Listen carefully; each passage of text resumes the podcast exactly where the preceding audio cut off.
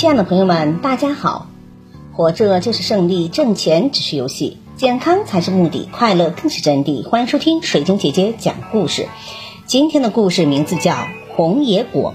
一九三六年五月，红军刚翻越人烟荒芜、飞鸟绝迹的雪山，又走进了一眼望不到边的石峰之中。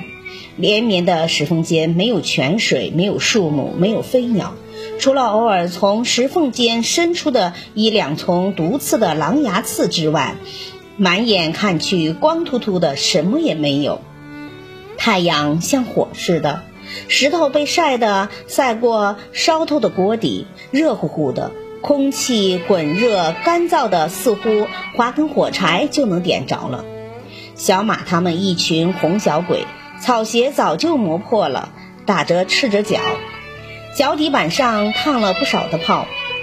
四号员小刘刚吹响休息号，他们就赶紧挤在一个背阴的地方，横七竖八的躺下了。看护员小陈说：“这准是孙悟空用过的火焰山吧？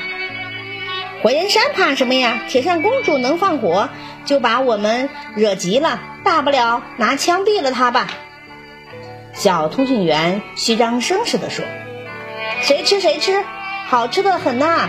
只见通讯班长小刘从山底下跑上来，浑身是汗，手里捏着两颗红红的野果。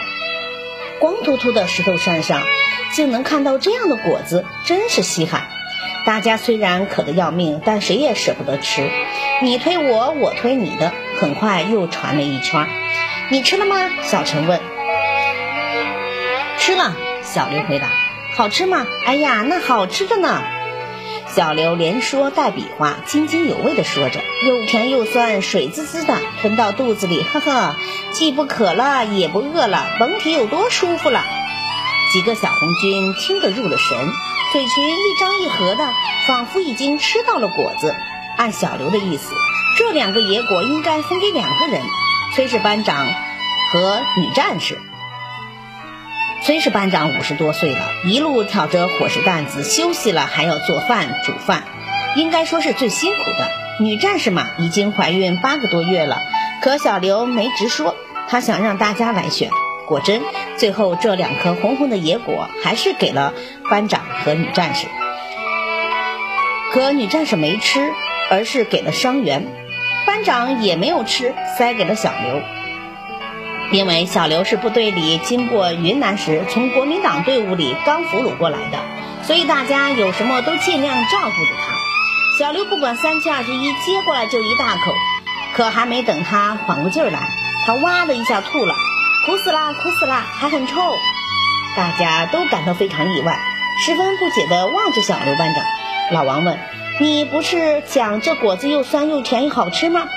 小刘班长直愣愣地瞪着眼睛，半天没有说出话。其实他哪里吃了？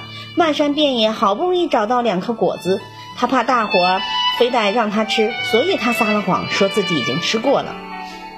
小刘班长的品质深深感动了刘小妖。也感动了在场所有的红军战士，大家把那颗伤员还没舍得吃的红果实，然后放在了一个高高的石缝中间，希望它能永远留在那不知名的山峰间，记下长征路上这一小段平凡而动人的故事。感谢收听，再见。